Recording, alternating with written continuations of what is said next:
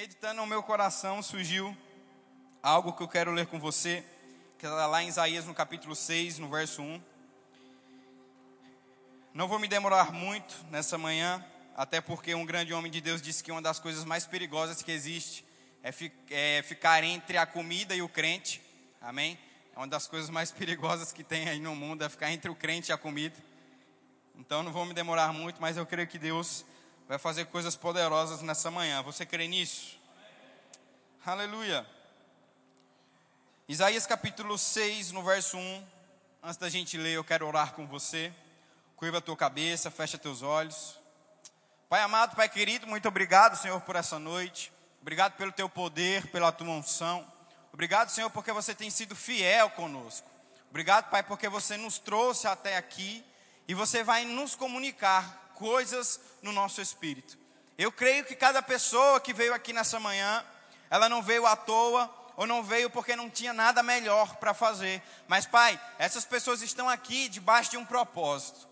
Essas pessoas estão aqui debaixo de um propósito, porque você vai nos comunicar, o Senhor vai nos informar, o Senhor vai nos dizer, Pai, coisas que precisamos ouvir, o Senhor vai ajustar coisas que precisam ser ajustadas, porque, Pai, o que mais desejamos aqui nessa terra é fazer a tua vontade, é cumprir o teu propósito, é fazer o teu querer, e é por isso, Senhor, que nessa manhã nós estamos disponíveis para ouvir a tua voz, e não somente ouvir, mas obedecer. Não queremos ser simplesmente ouvintes, Senhor, mas também praticantes daquilo que você tem nos instruído. E eu declaro que essa será uma manhã de instrução, uma manhã de ajustes, para que nós possamos avançar e correr velozmente, aleluia, para aquilo que você já tem proposto para a nossa vida.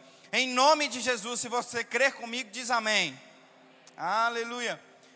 Querido, nessa manhã eu quero falar um pouquinho com você a respeito de mudança de mentalidade. Sabe que uma das coisas importantes para que a gente possa viver o melhor de Deus aqui nessa terra é ter uma mente renovada. Diga assim comigo, mente renovada. E eu estava vendo um dado estatístico e é interessante porque 85%, mais de 85% de pessoas que ganham na Mega Sena, pessoas que ficam ricas do dia para a noite, depois de dois anos elas já torraram toda a sua fortuna. Isso é um dado real, um dado estatístico. Pegaram milionários que ficaram milionários do dia para a noite e foram fazer o estudo da vida deles em menos de dois anos eles já tinham torrado toda a sua fortuna. E a matéria, ela, ela, ela tinha o intuito de dizer que você não é rico mediante ao quanto você tem na sua conta bancária. Mas a riqueza, ela começa na mentalidade. Você não é rico porque você tem muitos milhões na tua conta. Você é rico porque você entendeu que você é rico. E teu entendimento de riqueza vai atrair o dinheiro físico. Até porque foi um dado real que aconteceu. Por que, que essas pessoas que ficaram ricas do dia para a noite não conseguiram manter as suas riquezas? Porque elas não tinham a mentalidade de riqueza. Elas entraram na sua fortuna, mas com a mentalidade de pobreza. E pouco tempo depois, todo aquele dinheiro desapareceu porque a sua mente não estava alinhada com aquilo que chegou nas mãos deles. E você sabia que no reino de Deus é semelhante? Querido, se você não tem a mente alinhada com o reino dos céus, você não tem como viver o melhor de Deus aqui nessa terra. Eu conheço algumas pessoas que são crentes já há alguns anos, e elas não conseguem usufruir o melhor de Deus. Não é porque Deus não quer, não é porque elas não têm direito, porque se você for ver a palavra do Senhor, nós vamos ver que todo aquele que é filho de Deus, ele tem direito às coisas do Pai. Todo aquele que é filho do, de Deus tem direito às coisas do Senhor. Então não é porque falta direito, é porque falta entendimento. Pessoas que são cristãs, que são filhas de Deus, vivendo doentes, sendo que a palavra de Deus já nos garantiu uma cura. Pessoas que são filhas de Deus, têm uma aliança com o Senhor, mas não conseguem avançar ou prosperar. Mas a palavra de Deus diz que já está disponível. Essas pessoas não conseguem avançar ou prosperar, ou serem curadas, ou viver o melhor de Deus. Não é porque Deus não quer, é porque elas não têm a mentalidade do reino dos céus. E queridos, se nós quisermos viver o melhor de Deus, nós precisamos renovar a nossa mente. Nós precisamos blindar a nossa mente. Nós precisamos nos caracterizar com aquilo que nós somos de verdade, filhos de Deus, cidadãos dos céus. Temos uma cultura correndo no nosso sangue. E não é uma cultura brasileira, uma cultura mato-grossense, mas é uma cultura do céu. Aleluia! E se você deixar com que essa cultura influencie a tua mente, meu irmão, ninguém vai te parar. ninguém vai conseguir te parar. E lá em Isaías, no capítulo 6, no verso 1, a palavra de Deus diz algo interessante. No ano em que o rei Uzias morreu, eu vi também o Senhor assentado sobre o trono, alto e exaltado, a orla do seu manto encheu o templo. Versículo 2: Acima situavam-se os serafins, cada um tinha seis asas, com duas cobria sua face, e com duas cobriam os seus pés, e com duas voavam. E em um clamavam em direção ao outro, diziam: Santo, Santo, Santo é o Senhor dos Exércitos. Toda a terra está cheia da glória de Deus. Repita assim comigo: toda a terra está cheia da glória de Deus. Versículo 4: E os umbrais da porta moveram-se a voz do que clamava, e a casa foi cheia com fumaça. Versículo 5: Então disse eu: Pobre de mim, porque eu estou arruinado, porque eu sou um homem de lábios impuros e habito no meio de um povo de lábios impuros, porque os meus olhos têm visto o Rei, o Senhor dos Exércitos. Querido, esse texto do profeta Isaías, ele é muito interessante. E ele se encaixa com aquilo que nós vamos conversar nessa noite. Sabe que o céu, ele tem uma visão da terra. O céu, ele vê os homens, ele vê a terra de um jeito. E no versículo 4 a gente vê isso. A gente vê no versículo 3, perdão, que os anjos cantavam, toda a terra está cheia da glória de Deus. Querido, o céu vê, nos vê de uma maneira como o céu nos vê. Mas o profeta Isaías estava vendo ele e a terra do jeito que a terra estava dizendo que estava. O céu olha a terra e vê a glória de Deus aqui. Mas aquele homem via desgraça em um povo de lábios impuros. Deixa eu dizer para você, ei, o céu nos vê de uma forma diferente. O céu nos enxerga de uma forma diferente. Enquanto o mundo está dizendo que está tudo acabado, crise, doença, o céu olha para a terra e fala: lá está cheio da glória de Deus. Lá está cheio da glória de Deus. O jornal tem dizendo que vai morrer. O jornal está dizendo que não vai dar. O jornal está dizendo que você vai falir. Mas os céus têm olhado para você e dito: Ei, ele e ela estão cheios da glória de Deus. Querido, se você alinhar a tua mente com o reino dos céus, nada mais nessa terra vai, vai poder te parar. Nada nessa terra vai poder te parar. Porque agora a sua mentalidade não é uma, mentalidade da terra, mas agora a tua mentalidade é uma mentalidade do reino dos céus. E quem tem a mentalidade do reino dos céus prospera quando está todo mundo quebrando. Quem tem a mentalidade do reino dos céus vive em saúde quando está todo mundo adoecendo. Quem tem a mentalidade dos céus começa a prosperar e fechar negócios bons quando está todo mundo fechando negócios errados. Porque agora a tua mente não está voltada para a terra, mas agora os teus olhos estão vendo do céu para a terra. E o céu vê a terra com a glória de Deus. Aleluia. E querido, nós precisamos alinhar a nossa mente com aquilo que Deus pensa, com aquilo que Deus está pensando sobre o nosso respeito. Chega de pensarmos com uma mentalidade pequena e medíocre. O mundo, ele ensina e doutrina as pessoas a pensarem pequeno. O mundo ensina e doutrina as pessoas a terem um teto aonde elas podem chegar. O mundo te ensina e te doutrina, olha, você só pode vir até aqui. Mas nós servimos a um Deus sem limite. Deus não tem limite, meu irmão. Todas as vezes que você se associa com Deus, você não tem limite. Você supera as expectativas. Quando está todo mundo achando que você só vai até ali, meu irmão, Deus tem muito mais. Porque você tem a mentalidade dos céus impregnada na tua vida. E quando você tem esse entendimento, meu irmão, você sai na frente dos outros. Você começa a avançar, você começa a prosperar, porque agora você não vê como os outros veem, mas agora você vê como o céu te vê. O mundo, ele te vê como um coitado, como um miserável, como alguém que não vai dar certo, como alguém que não vai avançar, como alguém que não vai prosperar. Mas o céu olha para você e fala: Ei, ele está cheio da glória de Deus. Os anjos passaram os olhos pela terra e viram a glória de Deus. O profeta viu homens de lábios impuros, e ele também era um homem de lábios impuros. Ei, mas isso não definiu ele, porque o que define você é o que o céu diz ao teu respeito. E o céu diz ao teu respeito que você está cheio da glória de Deus. Nesses últimos anos, o mundo tem te doutrinado a falar aquilo que eles querem que você fale. Ei, mas você não é o que o mundo diz que você é, você é o que a palavra de Deus, o que o céu diz que você é. Eu já contei essa história aqui antes e ela é muito engraçada. Eu vim de um lugar muito singular. Eu vim de um lugar muito pobre. Na época, o governo que administrava a nossa nação era um governo que não pensava muito bem na prosperidade do povo. Então nós estamos vivendo uma série de crise econômica devido à má administração de políticos. Não que a nossa nação não fosse rica, pelo contrário, a nossa nação é muito rica e próspera. Mas colocado na mão de pessoas que mal administram, nós realmente não conseguiríamos prosperar. E diante disso, eu estava numa região onde ela também era muito pobre. Dentro dessa região, eu também estava no estado que era muito pobre, numa cidade que era muito pobre, num bairro que era muito pobre e numa casa que era mais pobre ainda. Eu levei a minha esposa em 2019 lá, onde eu nasci, e ela ficou abismada. Falou: Você, você veio daqui? Eu falei: É, eu vim daqui.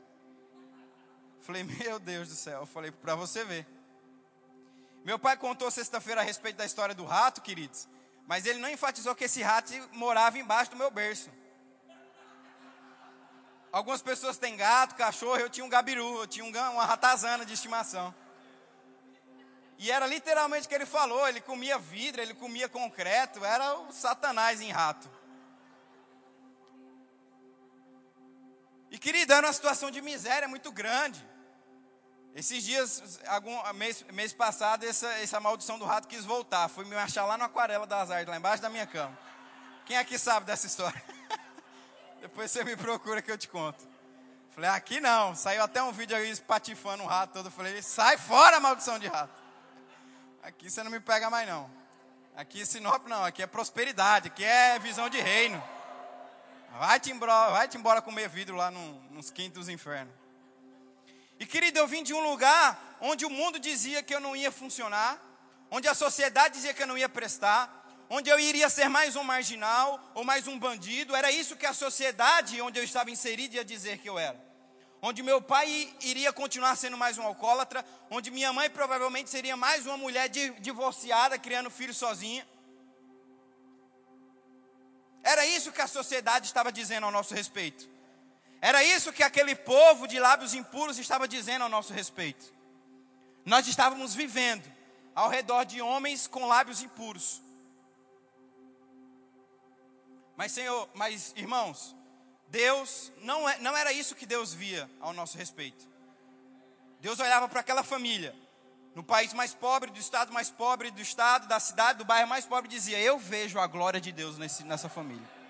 Eu vejo a minha glória derramada sobre eles. O mundo dizia que não ia dar, que não ia funcionar, que não ia prestar, mas os céus estavam olhando para nós como a glória de Deus. Os céus estavam nos vendo como nós somos. Querido, os céus olha para você como você é. A sociedade, a tua família, o teu emprego pode estar dizendo que você não vai dar, que não vai funcionar, mas o céu tem uma visão ao teu respeito. O céu tem uma visão de quem você é. E o céu diz: vai funcionar, vai dar, vai prosperar, vai avançar, vai ter filhos, os filhos não vão desviar, os filhos vão ser firmes no Senhor, o casamento não vai acabar, o casamento vai dar certo, vai ser inspiração para outras pessoas. Eu vejo a minha glória sobre esse povo. É isso que o céu vê, meu irmão, ao nosso respeito. É dessa forma que Deus nos enxerga. Mas o mundo, ele insiste constantemente em dizer que nós não somos como o céu nos vê, mas que nós somos um povo de lábios impuros. Pessoas sem perspectiva, pessoas que não vão dar certo, pessoas que não vão funcionar. E querido, provavelmente algumas coisas elas podem estar acontecendo realmente na tua vida. Como por exemplo, talvez você esteja precisando de dinheiro, Talvez você esteja precisando de uma cura. Talvez você esteja precisando de uma restauração na tua família, casamento e filhos. Talvez você esteja precisando que a tua empresa prospere de uma maneira sobrenatural. Meu irmão, hoje é dia 31. Quem disse que o dia acabou? Você ainda pode manter a meta do mês.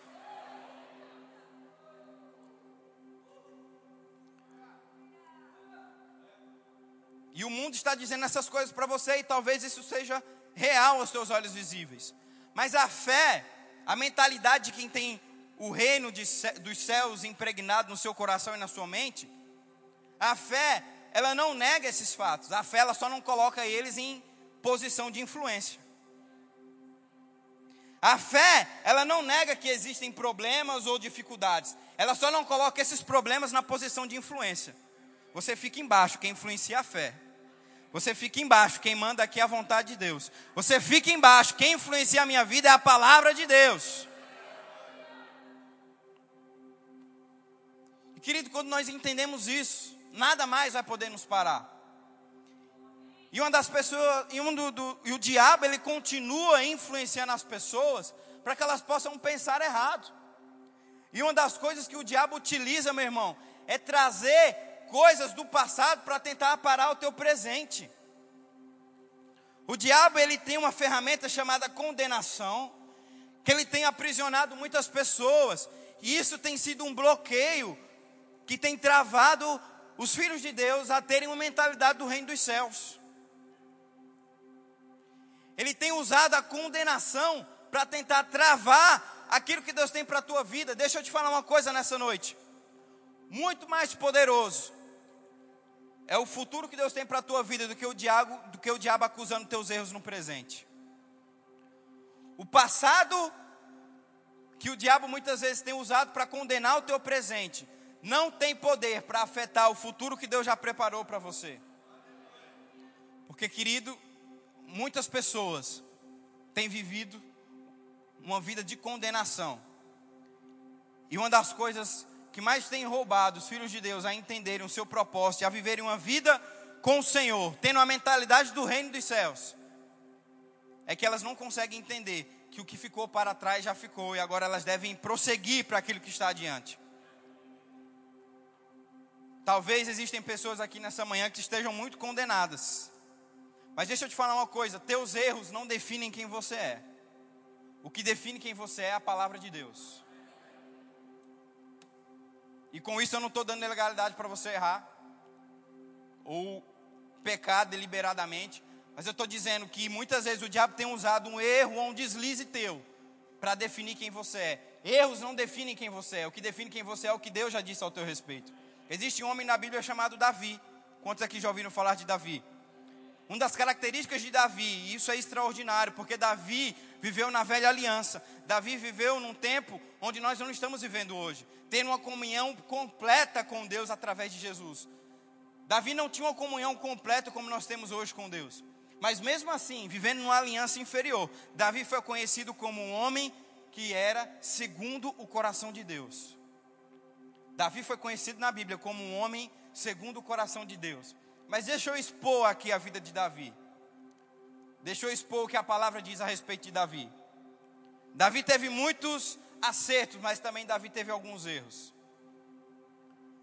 Davi, ele foi um adúltero. Davi, ele se deixou ser tomado pelo desejo da sua carne e tomou para si uma mulher que ele viu com seus olhos e a desejou. Ele foi um adúltero. Além disso, Davi também foi mandante de um assassinato.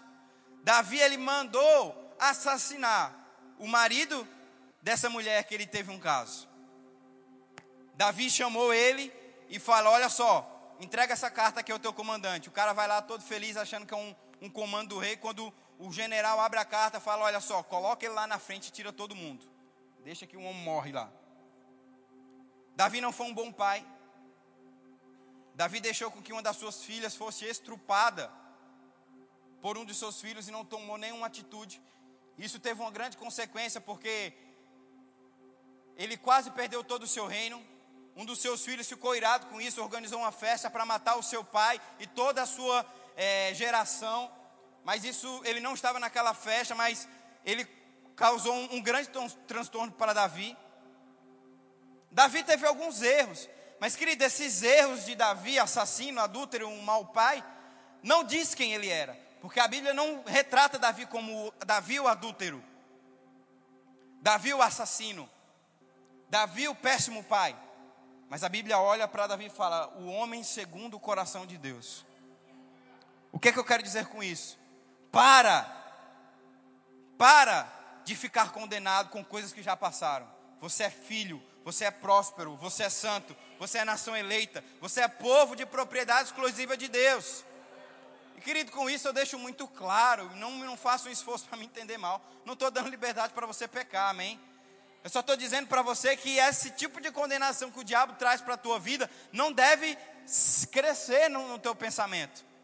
Porque não é isso que define você, meu irmão. O que define você é o que a palavra de Deus diz.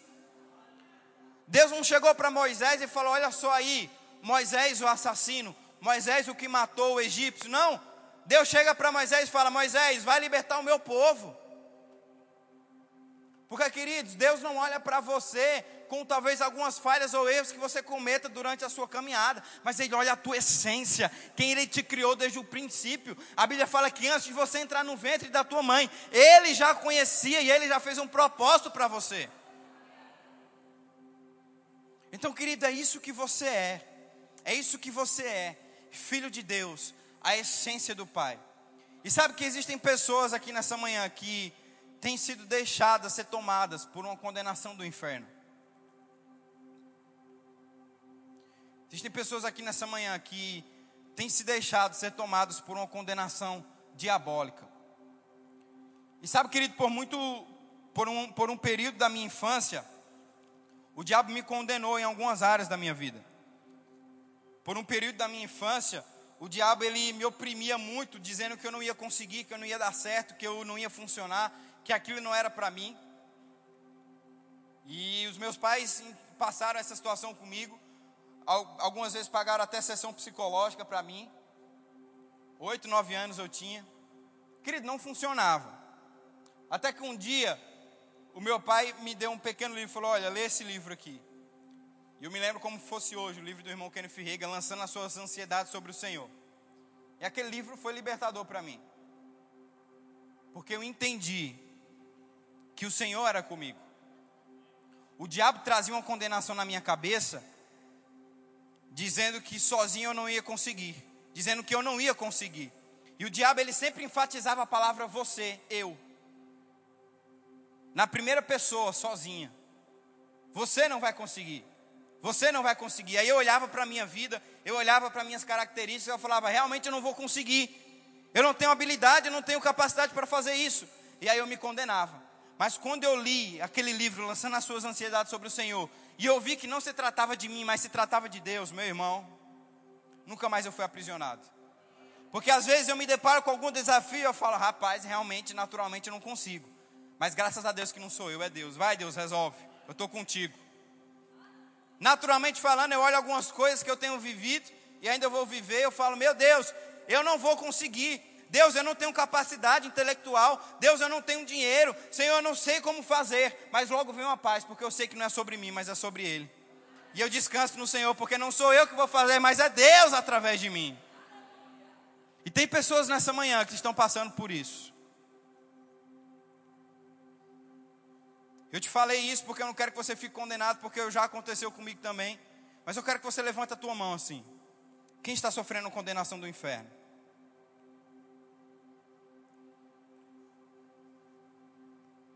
Irmã, nessa manhã você está sendo livre, liberta, em nome de Jesus. Deixa tuas mãos levantadas assim, eu vou orar por você. Pai, no nome de Jesus, eu libero agora paz sobre essa irmã. Pai, aquela paz que a tua palavra diz, que excede todo o entendimento. É uma paz que não tem como compreender, é uma paz que não tem como entender, mas é uma paz que repousa quando está tudo dizendo que vai acabar, quando está tudo dizendo que não vai funcionar, quando está tudo dizendo que não vai prestar. Essa paz vem e acalma. Essa paz eu declaro sobre a vida dessa irmã agora no nome de Jesus. No nome de Jesus. Liberta agora de toda opressão Hoje você vai deitar a cabeça e vai repousar. Porque não existe mais condenação sobre a tua vida no nome de Jesus. Se você ficou constrangido de levantar a mão, recebe essa palavra para você também. Porque, querido, o que Deus tem para a nossa vida é paz. Aleluia, é paz, meu irmão. Condenação vem do inferno. Condenação é algo diabólico. Condenação não foi algo que Deus criou. Mas o que Deus tem para a nossa vida é paz. Aleluia, eu quero continuar com você. Lá no livro de Lucas, no capítulo 5. Diga assim comigo: Deus é bom. Aleluia.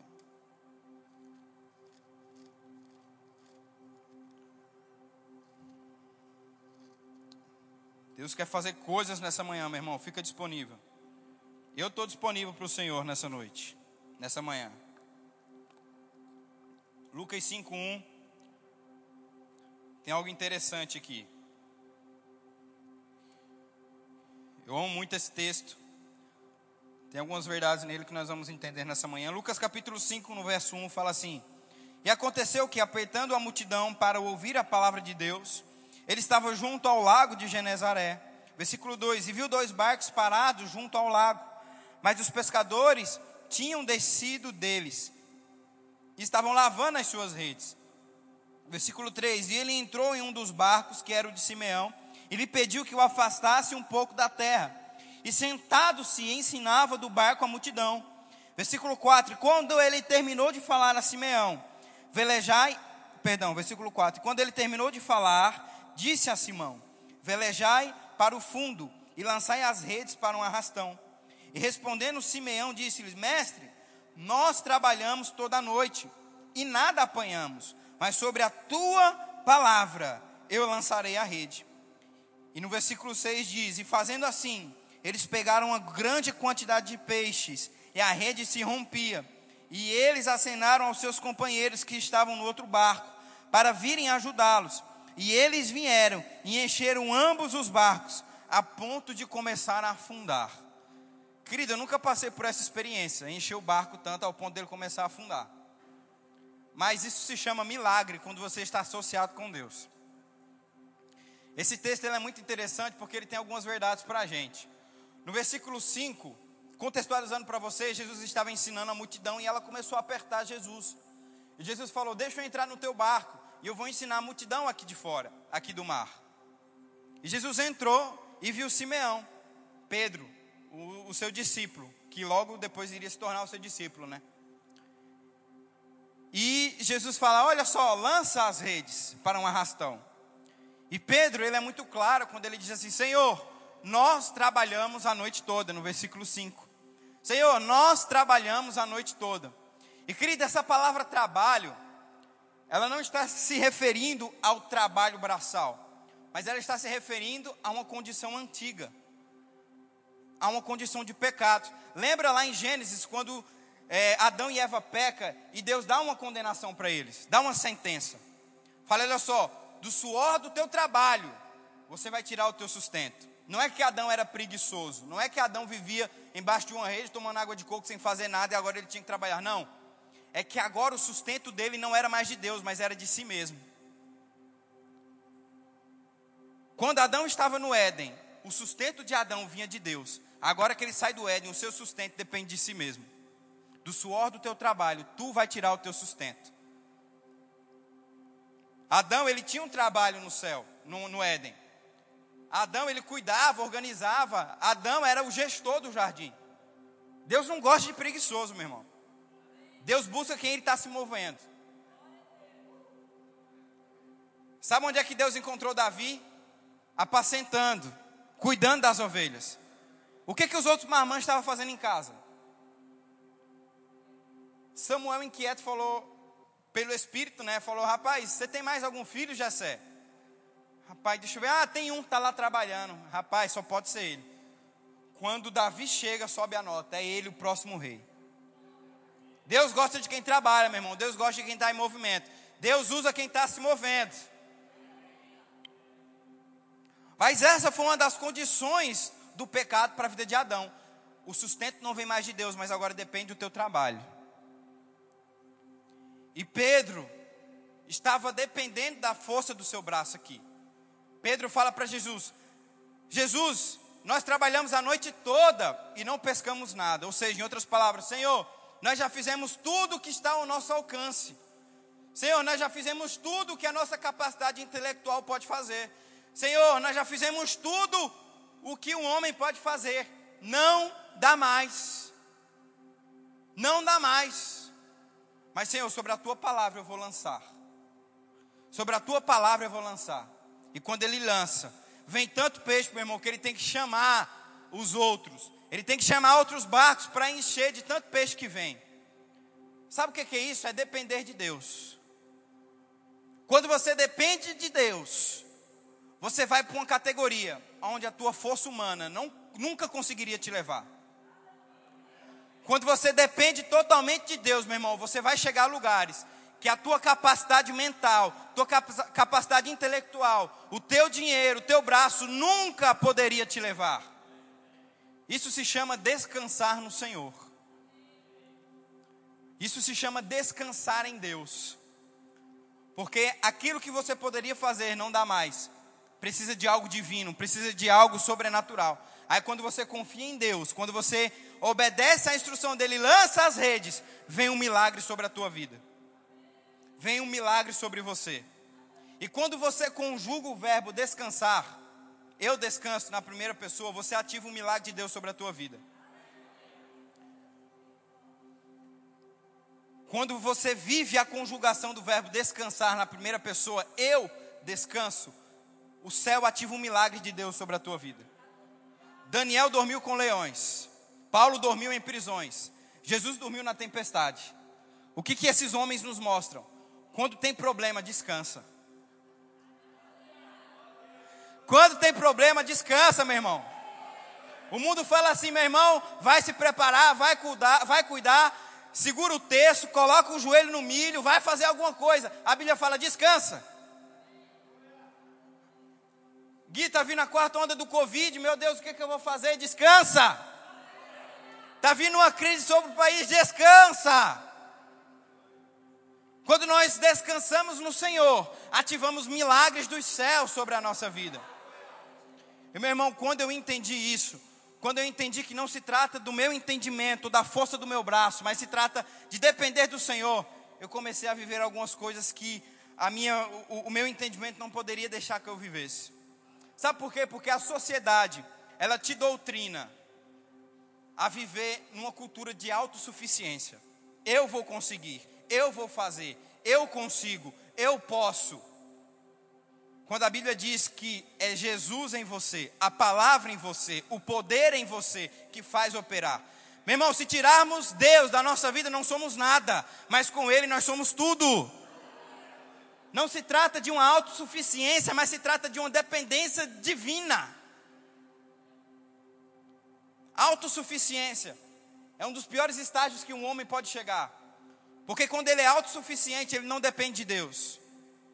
E quando você não depende de Deus, você está vivendo uma vida perigosa. Não depender de Deus é viver uma vida perigosa. Não depender de Deus é viver uma vida perigosa. Querida, eu não quero viver uma vida de autossuficiência, eu quero viver uma vida de dependência. Eu não quero ser autossuficiente, eu quero ser dependente de Deus. Aleluia! E querido, quando eu entendi isso, foi sobrenatural na minha vida. E eu entendi isso alguns anos atrás. Por eu ter vindo de uma família não tão muito estruturada financeiramente, eu tinha um conceito dentro de mim que eu achava que a felicidade se resumia ao dinheiro. Eu tinha um conceito dentro de mim que eu achava que a felicidade ela se resumia no dinheiro. Se eu tiver dinheiro, eu vou ser feliz.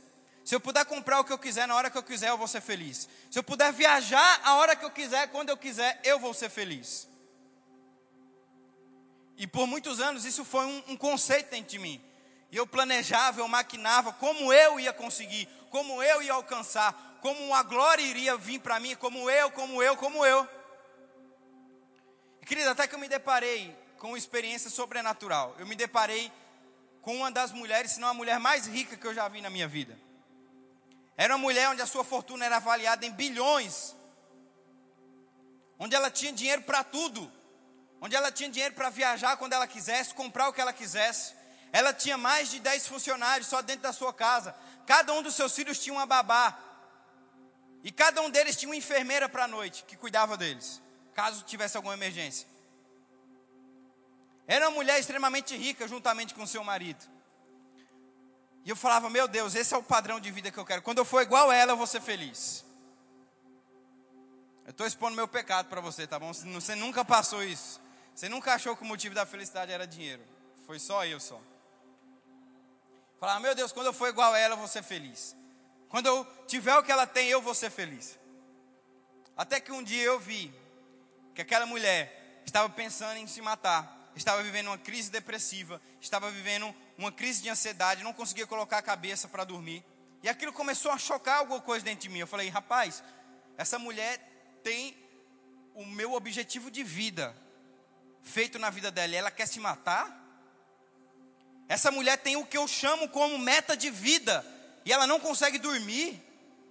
Essa mulher tem o que eu chamo de é, é, chegar no auge da vida e ela não consegue ter uma noite de sono. O Espírito Santo começou a falar comigo através daquela mulher. E ele falou: todas as vezes que um homem ou mulher basear o seu conceito de vida em algo passageiro, ele vai se frustrar. Todas as vezes que um homem ou mulher basear a sua meta de vida, os seus princípios de vida em algo que é passageiro, em algo que é corrompível, em algo que a traça come, ele vai se frustrar. Ele vai trabalhar, trabalhar, trabalhar, quando ele chegar, ele vai se decepcionar. E aí ele coloca um novo, uma nova meta de vida, ele trabalha, trabalha, trabalha, ele alcança e ele se frustra. E aí ele coloca outra meta de vida, ele trabalha, trabalha, trabalha, ele alcança, ele se frustra. E aí ele sempre está buscando em coisas corrompíveis, em coisas que a traça pode devorar, um objetivo de vida. Quando o nosso objetivo de vida é estar no Senhor. Eu falei, meu Deus, eu não quero isso para a minha vida. E com isso eu não estou dizendo que você tem que ser um miserável, que pessoas ricas não, não conseguem dormir. Não é isso que eu estou dizendo. Pelo contrário, Deus quer prosperidade para a tua vida. O que Deus não quer é que o dinheiro seja o Senhor da tua vida. O que Deus não quer é que o dinheiro seja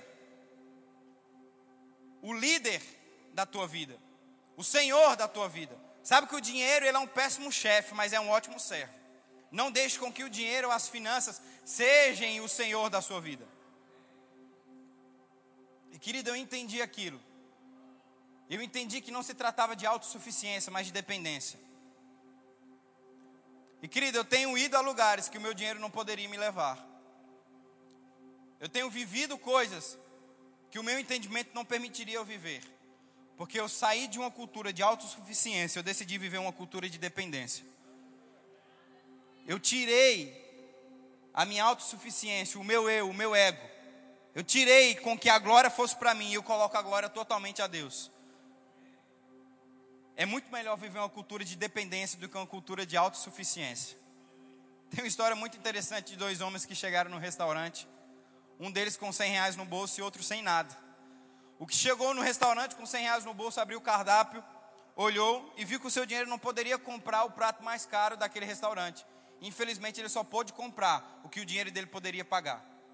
O segundo homem, você deve estar pensando, provavelmente ele também está pior do que o que tem 100 no bolso. Se o que tem 100 no bolso não conseguiu comprar o melhor prato do, do restaurante, que dirá o que não tem nada. Mas a diferença é que esse homem que não tinha nada no bolso sentou na mesa do dono do restaurante. E o dono falou para ele, falou, olha só, você pode escolher o que você quiser, eu vou pagar. Isso é cultura de dependência.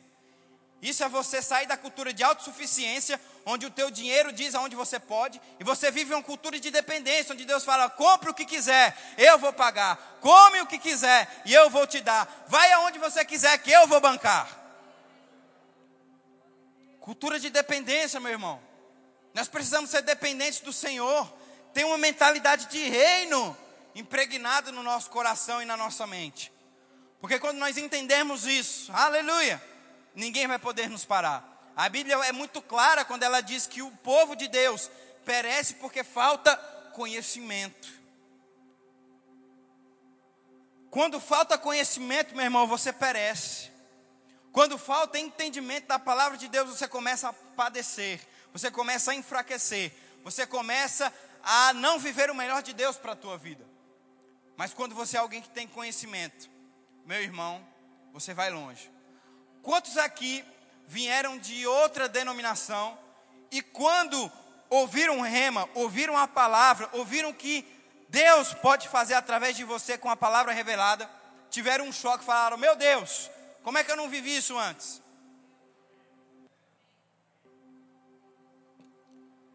É isso que, a, que o conhecimento faz na tua vida, ele te liberta. E querido, não é que Deus não queria te prosperar onde você estava, ou não queria que você avançasse onde você estava, não. É que faltava conhecimento para ti, faltava conhecimento para você. Mas quando o conhecimento chegou, Deus liberou algo na tua vida. Eu tenho certeza absoluta que você não é, não é a mesma pessoa de quando entrou, fez um remo, entrou na igreja, do que você é hoje. Eu tenho certeza que você não é a mesma pessoa. Você é mais evoluído, você é mais capacitado, você tem mais entendimento, você é mais próspero. Porque a palavra de Deus faz isso com a nossa vida. E ano que vem você vai estar melhor que esse ano. Em 2023 você vai estar melhor que 2022. Porque a palavra ela tem o poder de te fazer um crescimento gradativo. Você cresce, meu irmão, à medida que você é exposto à palavra. É por isso que a nossa base não deve estar associada a coisas corrompíveis, mas a palavra de Deus que não se corrompe, que nos traz um crescimento todos os dias, à medida que nós somos expostos a ela. Amém, meu irmão? E para finalizar, eu queria chamar o grupo de louvor já. Quero ler Romanos 8, 14. Como eu falei, é muito perigoso ficar entre o crente e a comida. Romanos capítulo 8, versículo 14. Deus é bom.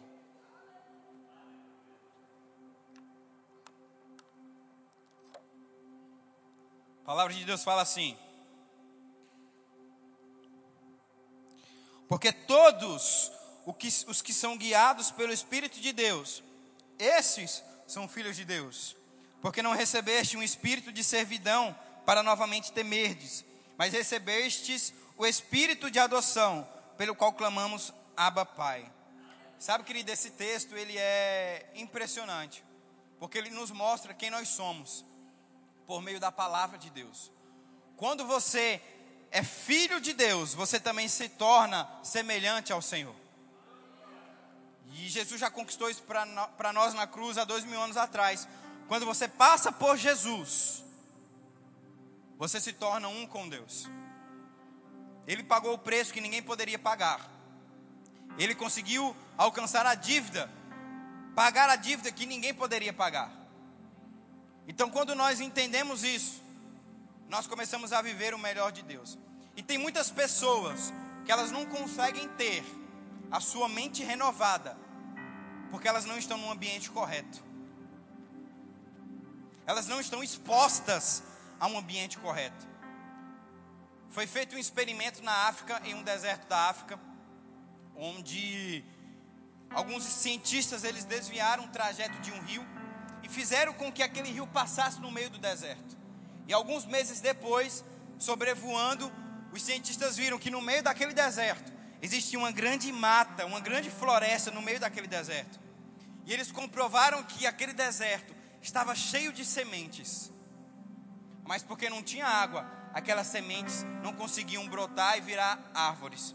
Mas à medida que a água bateu naquela terra e se uniu com as sementes, as árvores começaram, começaram a crescer. Você sabia que o teu coração está cheio de semente que Deus plantou? Cheio de sonhos que Deus germinou? Cheio de propósitos que Deus colocou? Mas talvez o teu coração não está tendo contato com a água da palavra. E aí não passa de uma terra seca.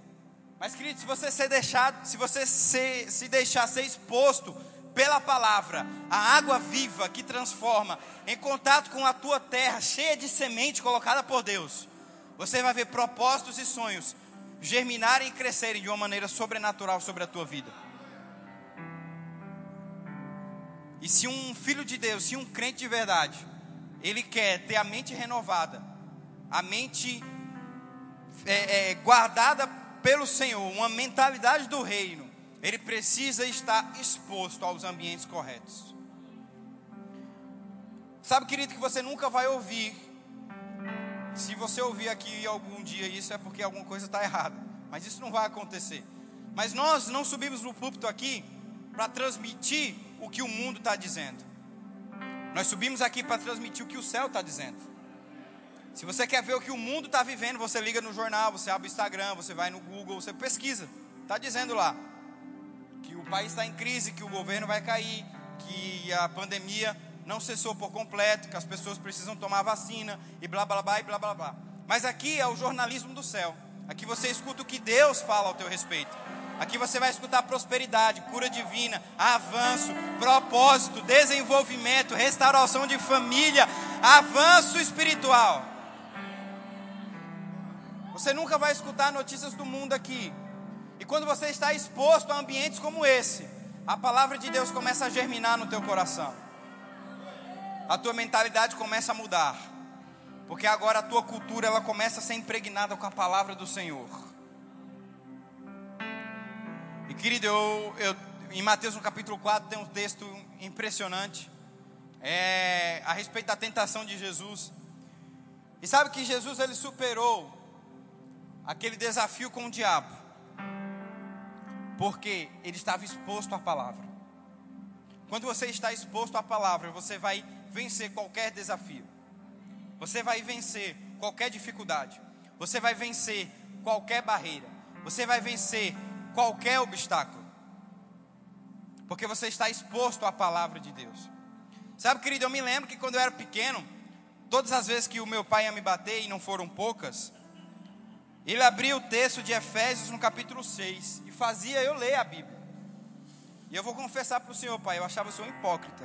Muitas vezes eu chamei o senhor de Satanás. Falar, rapaz, ele vai me bater e ainda faz eu ler a Bíblia. É o Satanás em pessoa. Mas, querido, hoje eu entendo que a exposição à palavra me fez entender e fez frutos germinarem no meu coração, porque eu estava exposto à palavra. E o jogo virou, porque eu vou fazer a mesma coisa com o meu filho. Tem que ensinar o que é bom, né? Aleluia. Sabe por quê, queridos? Porque o mundo nos ensina que a correção é algo mal. O mundo, a sociedade, ela te ensina que a correção é algo que não presta. Quem te corrige é porque quer o teu mal. É isso que o mundo ensina. O teu pai te bateu porque você é mal. O teu pai te bateu porque você é ruim. O teu pai te bateu porque ele não gosta de você. Você foi corrigido porque não gostam de você. Você foi corrigido porque você é um delinquente. Você foi corrigido porque você é uma pessoa que não presta. É isso que o mundo ensina. Mas a palavra de Deus ensina que quem corrige é porque ama. Querido, quando Deus está nos corrigindo é porque Ele está nos amando. Eu fico pensativo quando Deus para de me corrigir. Eu falo, meu Deus, por que você parou? Continua. Correção está ligada a amor. E quando você é corrigido é porque você está sendo amado. Querido, uma mentalidade de reino é aquela que entende que correção, ela vem por meio do amor. Quando você está corrigindo é porque você está sendo amado. Você está sendo amado por Deus. Você está sendo amado pela tua liderança. Você está sendo amado pelos teus líderes. Está vindo correção sobre a tua vida porque nós te amamos. É porque Deus te ama. É porque nós queremos o teu melhor. É porque Deus quer o teu melhor. Correção não está ligada à condenação. Correção está ligada a amor. Correção está ligada a pessoas que amam você e querem o teu bem. Então, querido, que nós possamos parar de ser como o pastor Edilson falou ontem, crentes Nutelas, que não podem ouvir nada, escutar nada, crentes de porcelana, que o não que você fala já emburra e já vai para fora, e essa igreja não me ama. Querida, é melhor você estar num lugar onde te corrigem do que você estar num lugar onde os teus ouvidos querem ouvir aquilo que estão sendo pregados. Porque criança, ela não tem maturidade do que ela quer escolher. Criança, ela precisa ser doutrinada pelos pais. Esses dias eu estava conversando com o pai a respeito de escola, né? E o pai estava me contando que um dos, um dos amigos dos seus filhos escolheu onde ele ia estudar. E eu falei, quantos anos essa criança tem? Ela falou, oito. Uma criança de oito anos tem entendimento de onde ela vai estudar? E eu falei: Me fala como é que foi essa avaliação. Não, o pai pegou ela, colocou ela lá na escola, tinha uns brinquedos legais, tinha uns jogos legais, tinha uns amigos conhecidos. E aí o pai perguntou: Filho, é aqui que você quer estudar? E o filho falou: Quero. Eu falei: Então é aqui que ele vai estudar. Eu falei: Meu Deus do céu. Querido, não fique no lugar onde os teus ouvidos estão gostando daquilo que está ouvindo, mas fique no lugar onde você é corrigido. E muitas vezes correção não é bom aos ouvidos naturais, mas está te trazendo um crescimento espiritual poderoso. Sabe, querido, provavelmente não foi fácil ouvir da boca de Jesus o que Pedro ouviu: para trás de mim, Satanás. Rapaz, o meu líder, aquele que eu amo, aquele que eu larguei tudo para servir, me chamou de Satanás. Mas Pedro não ficou emburradinho, ou ficou tristinho, ou deixou de seguir Jesus. Pedro ficou até o fim. E porque ele foi até o fim, Jesus foi fiel com ele. Querido, quando nós somos fiéis ao Senhor, Ele também é fiel para cumprir coisas na nossa vida. Aleluia. Coloca as tuas mãos para o céu, fica de pé.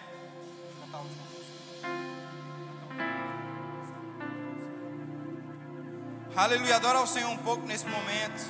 Aleluia. Obrigado, Senhor. Porque nós amamos a tua palavra. Nós amamos aquilo que você tem para a nossa vida. Aleluia. Como você é bom para nós, Senhor. Nós levantamos a nossa mão nessa manhã em forma de gratidão. Para dizer o quanto você é santo, o quanto você é poderoso. Senhor, nós não nos cansamos de dizer isso, santo, santo, santo. Sabemos que o mundo tem dito algo a nosso respeito. Sabemos que o mundo tem dito que nós não vamos avançar. Sabemos que o mundo tem dito que a igreja do Senhor por muitas vezes foi a propagadora do Covid. Sabemos que o mundo tem dito que nós cristãos talvez somos aquilo que tem acarretado a desgraça no país ou no mundo. Mas, Senhor, a tua palavra fala que nós somos o sal dessa terra. Se não formos nós para salvar esse mundo, esse mundo fica insosso. Nós somos o sal dessa terra e a luz desse mundo. E por mais que o mundo esteja dizendo que nós somos o problema, o céu diz que nós somos a solução. E é com a notícia do céu que nós ficamos. Nós somos, os, nós somos a solução. Você e nós somos a solução, Senhor. Aleluia.